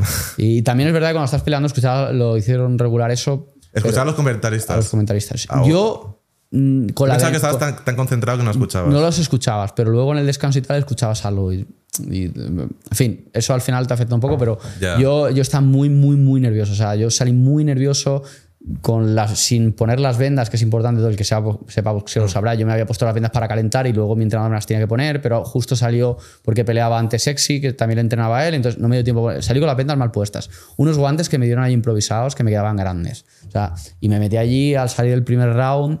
El tío me soltó, conforme empezamos, tres o cuatro golpes que me los encajó bien. De hecho, creo que fueron de los únicos que me, enca- me en- me encajó en todo el combate y dije, hostia, ¿dónde me he metido? ¿sabes? Ya luego empecé a crecerme un poco, viendo que, que creo que está un poco por encima, por lo menos a nivel golpes y tal, y me vino un poco arriba y ya pues mi combate fue como de menos a más, ¿sabes? Terminó bastante guay. Ya. No, la verdad que, que- que fue una locura y. Vamos, lo de la Fama League, yo soy fan número uno y los voy a ver todos porque. Lo organizaron muy bien. Porque me encanta. Y mm, ya saliendo un poco tema deporte, tema España, porque es una realidad que España es un país que ha creado un montón de emprendedores que pues hay muchos que viven por aquí en Andorra. ¿Tú cómo ves el país actualmente? El- ¿Andorra o España? Es, es- España, con el tema de la ocupación, eh, pues todo el tema político, pues incluso te- temas que, que lo veía yo pues, eh, hace unas semanas de pues, eh, pa- pa- papeletas que se ve que los partidos, que parece un país del tercer mundo haciendo según qué cosas. ¿Cómo- Totalmente. cómo lo ves a ver, yo creo que independientemente del partido político que salga, España tiene poca solución. Pero por la gente, más que por otra cosa, porque al final la mentalidad es el, el que hace menos y, y- y, pff, creo, que, creo que tiene poca solución independientemente del partido. Sí es verdad que creo que no ayuda nada el, el partido que hay y, y que al final a quien ayuda es al vago y al que emprende, tiene empresas y tal, es el delincuente, ¿no? Hemos estado viendo como la campaña política que se ha hecho contra el propietario de Mercadona, el propietario de Zara. O sea, ojalá hubiese mucha más gente como ellos, porque al final son los que pagan la fiesta de todos los vagos que hay en el país, que eso, la gente es muy desagradecida. Pero yo creo que España tiene poca solución, no solo a nivel fiscal, sino en general a nivel mentalidad. O sea, yo de hecho, alguien que esté ganando pasta online no entiendo por qué sigue en España. Yo, o sea, no- yo he tardado en irme, pero, Mira, yo, yo tenía una cosa con la gente que, que gana dinero online en España y hay mucha gente que se, que se queda durante un tiempo en España porque en algún momento dicen que Andorra no les gusta, no sé qué, y por ego yo creo que no se van. Porque yo conozco gente que igual en un momento dice, no, yo es que Andorra mm, no, no me encaja. Pero igual pasan dos años y, y están aquí. Esto es como el, como el de izquierdas que dice que, que es de izquierdas, pero cuando gana dinero se convierte en alguien de Claro, derecha. claro. Que esto yo lo he visto mil veces, o sea, y pocas veces pasa al revés, ¿sabes? No te encuentras a nadie de derechas que gane pasta y se convierta en la izquierda. Entonces, esto es lo mismo, al final eh, es, es que Sevilla, o sea, Sevilla, perdón, en España hay un saqueo, tío. Es que al final tienes que tener en cuenta que la gente no lo dice, o sea, la gente no lo entiende. Yo, por ejemplo, el otro día se me hizo un tuit viral. Hice la comparativa en Twitter de una nómina de España con la de Andorra, que básicamente son, en Andorra son 25.000 brutos y en España eh, los empleados que he tenido cobrando 24.000 euros al año te costaba casi 40.000 euros brutos. Y la gente me decía, se hizo viral el tuit y la gente me decía que era mentira, que me lo está inventando y me mandaban comparativas y tablas de lo que cuesta una nómina. O sea, la gente no entiende lo que te cuesta a una empresa contratar a una persona. No, es que dicen que que incluye, o sea, porque el- el- la retención en realidad lo paga el, el trabajador, ¿no? Porque si yo he negociado el sueldo neto con mi trabajador, la retención la pago yo. Entonces, la gente, el problema de España es, es la educación. La gente no entiende, sale del colegio sin saber lo que es una nómina, sin saber lo que es una hipoteca, sin saber lo que es nada. Entonces, hay un problema educacional en España y, y que además, o sea, la gente no sabe, por ejemplo, tampoco que se paga impuestos. La gente dice, no, es que yo que trabajo, gano mil euros al mes, pago más impuestos que Amancio Ortega, porque su político favorito lo ha dicho en televisión. Que no paga porque- tal, tal. ¿no? Es mentira. O sea, Amancio Ortega paga millones y millones y millones y tú con suerte te, sal- te sale en break-even al final de año. Que Y que seguramente Amancio Ortega podría no pagarlo realmente. podría no pagarlo, pero que en España pagas el 25% de impuestos sociedades, el 21% de IVA que dice la gente, no, es que se lo paga el consumidor, no, se lo pago yo, porque yo soy el que, el que gasta dinero en marketing, para que- el que que gasta dinero en marketing, el que gana di- dinero, el que gasta dinero en comerciales, el que gana- gasta dinero en poner un local en una calle para poder captar ese dinero. El 21% de IVA, el 19% retención de dividendos y sacas ese, el dinero de la cuenta de la empresa, que esto los agentes ahí lo que es, los seguros sociales que pagas, que encima pagas luego IVA cuando te compras algo, pagas el impuesto de sucesiones, o sea, pagas el impuesto patrimonio, que la gente no sabe, que no lo entiende. de todo. pero que en España estás pagando un 70 y pico por ciento de impuestos. Sí, sí. ¿sabes? O sea, y la gente no lo entiende. En Andorra pagas un 10 y ya está. Se acabó. ¿Cómo no te vas a venir a Andorra? Claro. ¿Sabes? Pero eh, tú dirías que España es un buen país para un- una persona que no quiere emprender, que quiere ser empleado, buscar un buen sueldo y ya está. 100%. España es el país, eh, vamos, Pero un empleado, no un funcionario. España, y, y- y si no eres empleado también, o sea, si, si, si eres Es un vago también, ¿sabes? Perfecto, porque al final te subvenciona. O sea, igual ahora con el cambio político que va a haber, pues no, pero al final ahora mismo estás favoreciendo al que le va mal y al que hace las cosas bien le estás perjudicando y penalizando. O sea, a ti el, el problema que ves en España y que ves que es peligroso es que llega un momento en el que todo empresario que, que se cree en España se vaya y que llega un punto que no hagan falta empleados porque esté todo el mundo fuera. En algún momento la gente se dará cuenta de lo importante que son los empresarios y de la falta que hacen, pero se darán cuenta cuando no los haya. Porque al final todos los que yo, toda la gente joven que conozco puntera que gana pasta en Internet está fuera de España. No conozco a nadie que le vaya súper bien que esté en España. No, no, Al a- final es porque a muy pocos. es por algo. A muy pocos. No, es, es- es una locura que, que es que Andorra está, está lleno. Yo llevo ya tres años con la tontería y es que está lleno y cada año viene más gente y de todos los sectores. Yo cuando me mudé aquí era un poco como, bueno, ¿qué conoces primero? Pues algún youtuber, tal. Pero a día de hoy he conocido gente que se dedica a de todo. O sea, o incluso gente que viene aquí y tiene, igual es consultor, trabaja para una empresa y que en vez de trabajar en Barcelona trabaja aquí. Y luego también eh, estos últimos años vemos eh, como avanza la sociedad eh, de, de gente que se queja porque, claro, es- está, está to- todo lo que está pasando que tú comentas, pero está la gente que se queja porque eh, no hay trabajo, no hay, sa- eh, no hay salarios, luego también se junta con un tema de eh, concentración, TikTok, que estoy todo el día mirando el móvil, me quejo, no hago nada. ¿Crees que, que esta, esta sociedad eh, va, va a cambiar en algún momento o, o, o- cómo planeas que va a avanzar todo A ver, esto? yo creo que, que estamos. Eh, o sea, el- se ha, se ha fomentado en el país que haya una, una sobreprotección de la población. Es decir, tú piensas que, Esto me ofende. que esto el gobierno te debe. O sea, en general, tu país te debe algo. Que esto es un Claro. error. Tu país no te debe nada. Si me va mal, mi país me tiene que ayudar y me quejo. O sea, es todo una sobreprotección que lo que hace es aborregar a la gente y tenerla bajo control. En España, por ejemplo, el no hay trabajo. Es mentira. O sea, en España, tú si quieres trabajas. Otra cosa es que trabajes de algo que te guste. España, si, si quieres trabajar, trabaja. Lógicamente, a lo mejor te tienes que formar, tienes que prepararte, tienes que pe- especializarte. En España, si, si quieres trabajar, trabajas. 100%. Entonces, esto es una mentira que te han metido en el cuerpo para, para hacerte ver que si no trabajas no, no está tan mal, ¿no? Entonces, yo creo que la gente debería ser un poco más disciplinada. Como tú dices, oye, que pasas mucho tiempo en TikTok, tío, bórrate la aplicación. Yo lo he hecho. ¿Sabes? O sea, yo cuando vi que esto te enganchaba, porque al final el algoritmo de TikTok está preparado Sí, para que te sí, sí, enganche, sí. yo la borré directamente. Yo también lo tengo fuera. Entonces tengo que quitar notificaciones de todas las redes sociales, tengo, no le doy mi WhatsApp a nadie o intento no dárselo a nadie. O sea, cosas como para que poder concentrarme y no perder mi tiempo en cosas que no son necesarias. Entonces, yo creo que España, me van a matar luego, voy a ir por España y me van a querer matar.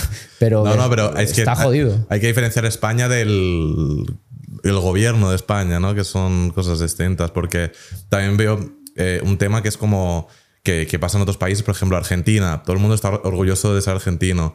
Pero España es como que, que cuesta el, el, eso y, en mi opinión es una pena porque yo aunque no viva en España, pues digo, oye, pues soy español y, y, con sus, cosas buenas y, cosas malas. ¿Y tú crees que una persona que quiera emprender en España o incluso Latinoamérica eh, debería empezar a emprender en, en- en esos países y luego irse? ¿O directamente irse para buscarse la vida? Creo que es un error. Irte, esto es como, como dejar tu trabajo y dejar todo, hacer all-in y meterte a emprender algo pensando que eso es lo que te va a mantener. O sea, esto es un error que muchos canales también de YouTube te apoyan. Eh, tienes que dejar tu trabajo y te enseñan historias de casos de éxito Claro, de gente quemar que ha los dejado- barcos, ¿no? Sí, Sí, no. O sea, al final yo lo que digo es, oye, si te vas a tirar a la piscina, mira que hay agua antes. Entonces, antes de dejar tu trabajo, asegúrate de que estés compatibilizándolo con algo que te esté dando pasta y ahí lo dejas. Entonces, el tema de irte, yo creo que es un error, tío. O sea, mucha gente, de hecho, se ve en Andorra y yo veo gente que dices, oye, ¿por qué está en Andorra? O sea, no gana pasta como para estar en Andorra y está aquí pensando que por estar en Andorra va a ganar más pasta. Esto no es así. Puedes conseguir algunos contactos. Sí, pero que por lo general el estar en otro país, el irte a Dubái no te va a hacer que ganes pasta. De hecho, seguramente sea lo contrario, te va a costar más pasta. Sí. Entonces, emprende, trabaja, lo que quieras y cuando estés ganando pasta suficiente, pues te vienes a Andorra. Andorra Bueno, Andorra, y- pero que hay, mil países que, Sí, que a son sea. increíbles. Y mm, lo he mencionado va- varias veces en el podcast. Eh, Iman Gatsi, que es eh, para mí como uno de los eh, emprendedores, creadores de contenidos, bueno, para mí es el top uno indiscutible, comenta que él a sus hijos no les va a dejar el dinero. Básicamente lo que dice es que a su hijo varón no le va a dejar dinero, pero a su hija chica sí que igual no dejarle todo el dinero, pero pues ayudarle económicamente y tal.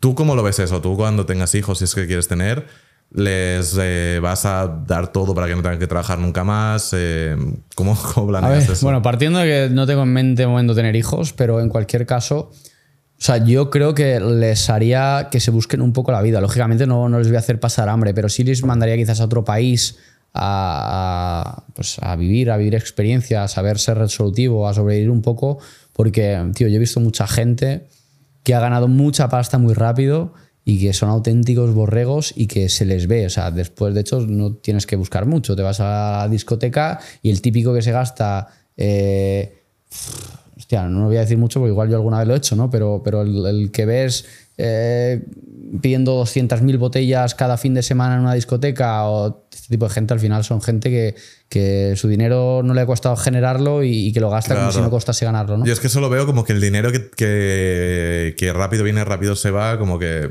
Esto, esto es una estadística. si No lo valoro mal, y venga. El, de la gente que le toca la lotería, si no recuerdo mal, el 80%. yo- yo no sé seis- porcentaje, pero En seis años creo que está igual o peor que estaba al principio. Sí, sí, sí, sí. Esto es porque no hay educación Eso es financiera. locura, eso es Entonces, una locura. Yo haría que se busquen un poco la vida y, lógicamente, no les voy a dar latigazo, no les voy a hacer que pasen hambre, pero sí, sí intentaría que no, no tengan. No piensen que tengan la vida solucionada. Y otra cosa que me, que me llama un montón la atención de, de Iman, que tú comentabas que estará ganando unos 20 millones al año, eh, por, por ahí rondará, y él dice que a día de hoy se gasta, no sé si es un 20%, creo que es un 20% de todo lo que gana al mes, se lo, como que se lo tiene que gastar obligatoriamente. Y, y al final, pues el tío vive en una casa en Dubái de 50 mil dólares Sí, al mes 50.000. y pues mil locuras que más que, que tendrá. ¿Tú cómo, cómo gestionas el gasto? A ver, el tema es que yo creo que él, eh, él, el gastarse ese 20% lo puede aprovechar luego a nivel contenido y seguramente lo rentabiliza, gana más de lo que se ha gastado, ¿sabes? Porque al final con la comunidad que tiene él, si te lo gastas en un viaje, en un yate a las Maldivas, pues Pero seguramente... lo que me parece una locura de Iman que al final vende un curso, pero que, que vale menos de 2.000 dólares. Sí. O sea, son muchos cursos cada tiene, día. Tiene la comunidad de negocios, Sí, sí, pero... inspira pero- mucho. Pero que es una locura. ¿Qué- cu- ¿Cuántos cursos venderá al día? Eh, ¿100? ¿Más?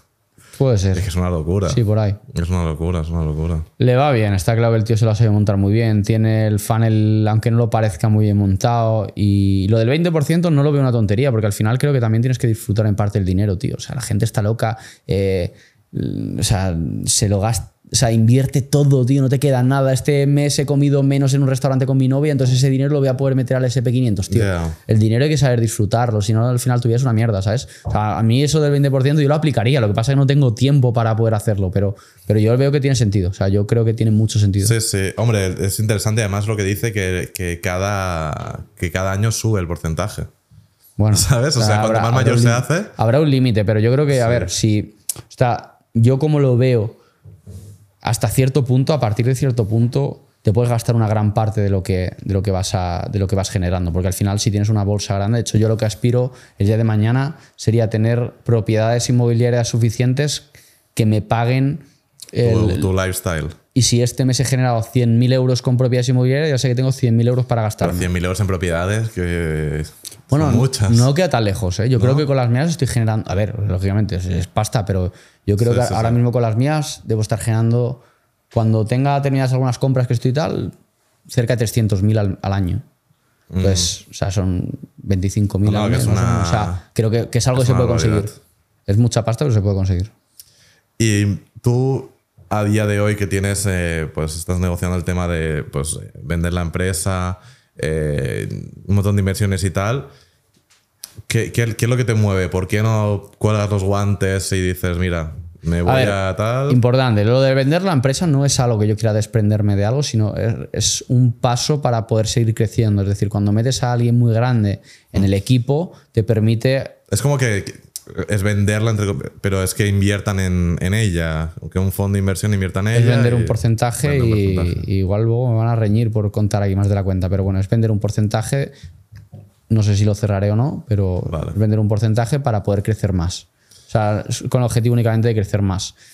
Y Pero, ¿qué, pero ¿qué es lo que te mueve? O sea, ¿por qué? que ha- Habrá mucha gente que dirá, mira, eh, Enrique ese a mí me da su maletín y yo ya. ya. Yo ya. ¿Sabes? Yo a ver, eh, no es solo el dinero, es decir, yo ya no veo cuánto gano cada mes porque no, ni veo tampoco lo que me gasto. O sea, no creo que no, no ha pasado un segundo plano porque al final cuando no te hace falta pues ya te acostumbras, ¿no? Pero, pero es que te guste lo que haces y para mí por lo menos es crear negocios que funcionen, escalarlos y no es tanto un tema de números. Yo- yo solo te prometo que lo pienso a veces de decir. Claro, es que eh, gente como tú, como yo, como mucha gente que estamos aquí, estamos toda la vida pensando en negocios, en dinero y tal. Pero si lo piensas, tampoco es, es que nos guste que, que vende también el dinero por quiero dinero, quiero dinero, sino es. Eh, nos gusta esto, nos gusta hacer negocios y el dinero es como la, la moneda de te ha ido bien, te ha ido mal. De hecho, y- yo, es una de las contradicciones que enseño en, en- en mi libro. Y es que para generar dinero tienes que no querer generar dinero. O sea, pensar un poco más a largo plazo, que de hecho yo lo he hecho en muchos puntos de- del proceso de crecimiento de mi empresa y que me ha funcionado. Es decir, yo, por ejemplo, cuando lancé, por ejemplo, la, la academia de tema inversiones y tal, al principio vi que iba bien y yo podía vender a... Joder, tiene una comunidad gigante en Instagram. De hecho, creo que prácticamente nadie me habrá visto publicar en mi Instagram lo típico que hace casi todo el mundo se dedica a infoproductos, que es, oye, tengo pocas plazas, escríbeme, mándame un mensaje, eh, últimas plazas del... Yo eso no lo hago en mi Instagram, o sea, en mis redes en general no lo hago. A nivel publicitario puede ser. En mi, a nivel orgánico yo no lo hago, porque no quiero, no quiero vender eh, 10 millones de euros un mes, porque eso lo que va a generar es que entre mucha gente, mi equipo se sature, no podamos dar un buen servicio y que al final la gente quede insatisfecha. Entonces yo, por ejemplo, en ciertos puntos del proceso decidí, oye, vendo menos, pero lo, voy a- lo hago bien. Es decir, tengo satisfecha a la gente que está, Claro, me traigo para feedback, ganar 10 millones en un mes, pues igual los gano en 6, Pero es que hacer esto, pero lo hago bien. el, el- el sacrificar parte de la facturación hace tres años es lo que me ha permitido ahora facturar muchísimo más, porque tengo un proceso mucho más optimizado, mucho más mejorado, un equipo más grande Claro. y he ido creciendo poco a poco. O sea que al final yo creo que muchas veces para ganar pasta tienes que querer, no, no te tiene que importar tanto el ganar. De hecho, imagino que tú, tú no estarás viendo hoy voy a subir un vídeo para poder hacer 1.500 euros más por vídeo, 2.000 o 3.000 o 4.000 y ahora, o sea, al final tú te Claro. sales, te sale grabarlo y ya está, ¿sabes? Sí, sí. No, y, y hay una parte estratégica detrás. eh, eh, por ejemplo, en mi caso de los vídeos, pues yo hay vídeos que sé que van a funcionar, igual digo, pues voy a subir otro que sé que no va a funcionar, pero porque sé que a largo plazo, dentro de un año, tal, no sé qué, o Se van a nutrir uno al otro. se van a ir nutriendo, se va a ir posicionando, nada, es una locura. Y lo que tú comentabas del libro, o sea, ¿cómo ves el hecho, por ejemplo, para mí de, de crear un libro? Que es un, es un tema que eh, a mí me han escrito eh, editoriales top de, oye, te proponemos el libro. La verdad que de momento siempre como que les he dicho muchas gracias, igual en un futuro hablamos y, y no, no he entrado en el detalle, pero lo que veo yo desde fuera es que es mucho trabajo, es cierto que muchas veces te ayudan a escribirlo y tal, pero como que es poco dinero, o sea, para mí es poco dinero, pero branding y igual una ronda de medios y tal. A ver, hay puntos importantes. Eh, te lo pueden escribir. A mí me lo, me lo propusieron, pero creo que al final, o sea, no va en mí. Yo creo que tú eres un perfil que tampoco. O sea, al final, Claro. quieres- si crees que tienes algo que contar interesante a la gente, lo vas a querer escribir tú. No que está llamada. claro que te pueden ayudar a eh, corregirlo bien, igual Sí, a sí. si no sabes expresar bien una idea, porque yo- ni tú ni yo somos escritores y... Sí, en el mío, de hecho, hay bastantes faltas de ortografía, que luego hemos ido ah, sacando ediciones posteriores que por lo menos demuestra que no lo ha escrito esa GPT, ¿sabes? Claro. Pero ahí eh, también hay que tener cuidado con las editoriales, porque muchas de ellas eh, firmas la letra pequeña que les cede los derechos de autor y Claro, bla, bla, claro. bla. Pero oye, está guay, tío. Yo, el- sentir que, que he tenido el libro más vendido del año en Amazon, tío, o sea, ya no solo a Más nivel. vendido del año, Sí, más vendido del año. de 2020. 2023, sí, sí. 23. Durante varias semanas, además. ¿eh? O sea, lo- lógicamente esto van haciendo un baremo diario. Claro. Pero, o sea, hostia, esto te, te- te llena, ¿sabes? O sea, porque dices, hay 12.000, 13.000, 14.000, 15.000 personas. No sé cuántos llevaré vendidos. La última vez que lo vieran cerca de 14.000, ¿no?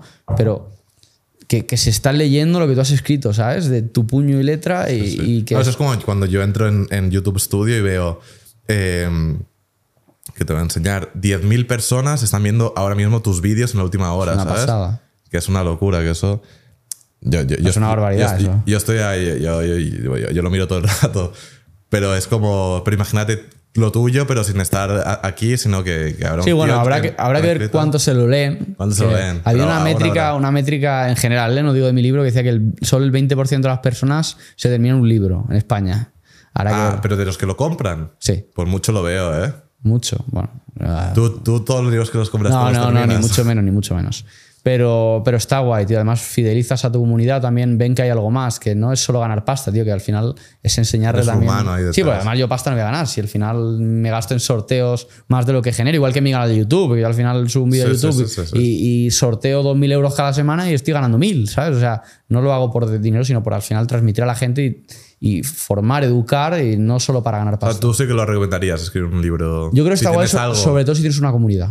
Algo que enseñar Si y algo que decir y una comunidad. Claro. Si no, en mi opinión, no te merece la pena. Claro, si eres una persona que no tiene comunidad, es. Conozco gente que lo han intentado No y, vender, que te ¿no? pegas una paliza y que seguramente hayan escrito libros muchísimo mejores que el que he escrito yo y que luego te vendes 100 copias, ¿sabes? Yo lo, yo lo que siento con un libro que, que si me lo planteas es como decir, oye, imagínate, un libro que quiero explicar un concepto, ¿por qué un libro y no un vídeo?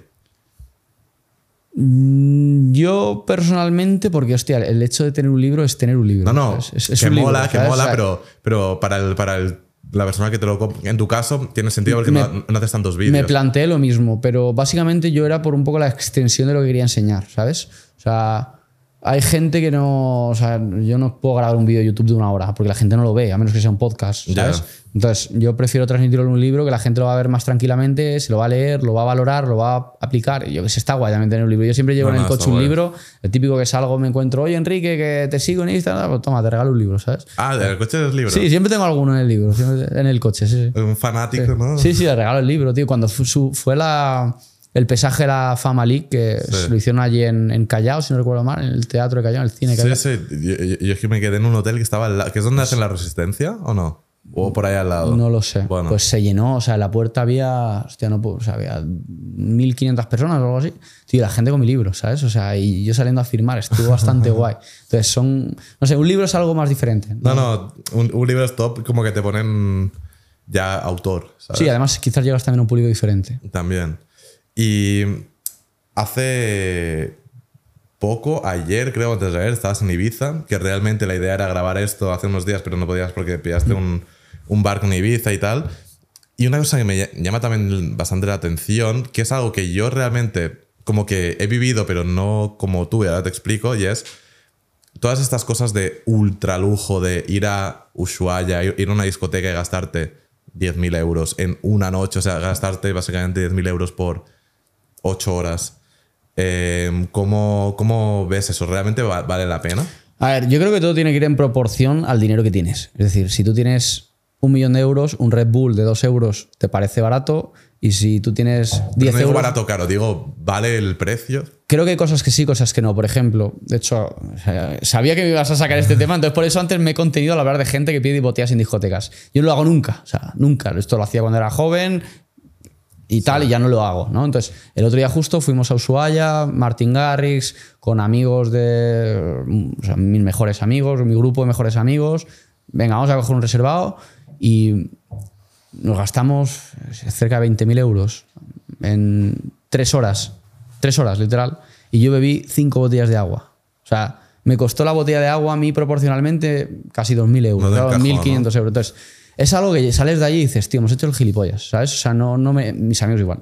Lo hemos pagado, está guay, pero no merece la pena. Sin embargo, gastamos ese dinero eh, por noche en un yate bastante grande cogimos y ese para mí es del mejor, Eso sí que vale la el dinero mejor invertido en mi vida ¿sabes? de hecho ahora me voy a plantear hacerlo dos tres veces al año el irme cuatro o cinco días a un superbarco porque es, es una auténtica pasada para mí eso sí lo vale hay cosas que no lo valen hay cosas que sí por ejemplo cuando me llevé a Salva en, en el avión mío privado eh, que lo hicimos Andorra Sevilla él, cuando, se cuando estábamos terminando, llegando a Sevilla y tal, dijo, tío, yo pensaba que los aviones eran puro postureo. O sea, gente que, que quiere enseñar que tiene dinero y tal y cual, que no es mi caso. De hecho, ni siquiera tengo un vídeo en YouTube enseñando el avión, que el otro cualquiera lo que haría es, o sea, tengo un avión, antes incluso de comprármelo, Hombre. ¿sabes? Yo no tengo nada de... Sí, sí. Y, y Sala dijo, hostia, no, es que merece la pena, tío, es que hemos tardado 35 minutos de Sevilla a Andorra, o sea, de Andorra a No, no, Sevilla. no, o sea, Te ponen de comer, no esperas cola, te sin espera duda avión, vale la pena. ¿sabes? Lo que son los precios. eh, Son precios locos que al final te puedes permitir si proporcionalmente para ti es poco. Y, Claro.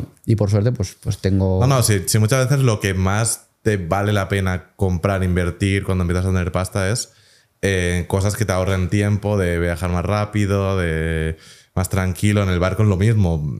Estás ahí, no tienes que pensar de dónde voy a comer, cenar, lo tienes todo ahí y... Estás con amigos, lo pasas bien, o sea, disfrutas. No, no, sí. Para está, mí me- está para mí claro, la está claro que bien te lo pasas. Sí, está Pero claro. Alguno piensa, este tío está loco, ¿sabes? Se gasta 20.000 euros el día en un barco, está chalado. Pero que al final, cuando. O sea, es como para alguien. Hostia, es- yo lo pienso así. Si alguien que gana 1.000 euros al mes y sale a comer y se gasta 30 euros, ¿por qué no voy a poder gastar yo proporcionalmente eso? Aunque no es, no es el caso, ¿no? Pero que al final es en proporción a lo que generes sí, y que sí, te merezca la pena. Y ya para ir cerrando, tengo una pregunta más locura. Miedo me das. ¿Tú crees que eh, por encima de, de todo lo que conocemos a nivel de políticos, tal cual, hay algo más de una élite de gente? Imagínate alguien como tú que gana mucha pasta y gana más y más y más y más y más, compran países, compran tal y como algo que, que- que está por encima de, de la ley y de todo.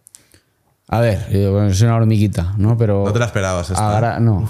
A gran escala eh, está claro que sí, o sea, que de cosas no sabremos, ¿sabes? O sea, si pasa a pequeña escala, que es en la compra de votos, como ha pasado en España, que no habrá, ¿sabes? Que con los intereses que hay, o sea, 100%. No soy muy partidario de todo este tipo de teorías conspiratorias, no.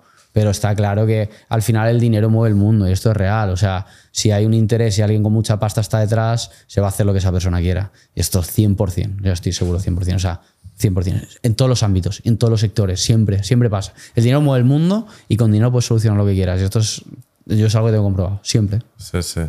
Y ya la última y, y cerramos. eh, últimamente se ha puesto muy de moda la Matrix, que es eh, la Matrix, pues eh, lo que hace unos años era la Rat Race, que es pues trabajo convencional.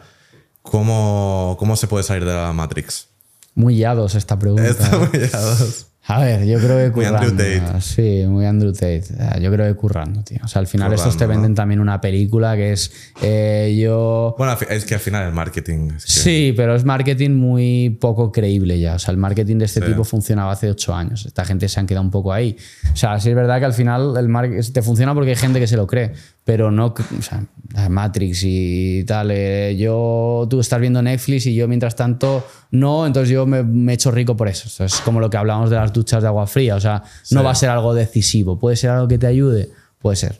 Que al final de, todo este- de la carrera de la rata sale currando y currando y currando y no queriendo delegar algo desde el. ni Desde automatizando algo desde el minuto uno. Perfecto, tío. Pues un placer tenerte por aquí, en Un mi placer. canal y en mi casa. Un placer. Y nada, chicos, hasta aquí el vídeo de hoy y nos vemos en el siguiente. Muchas gracias.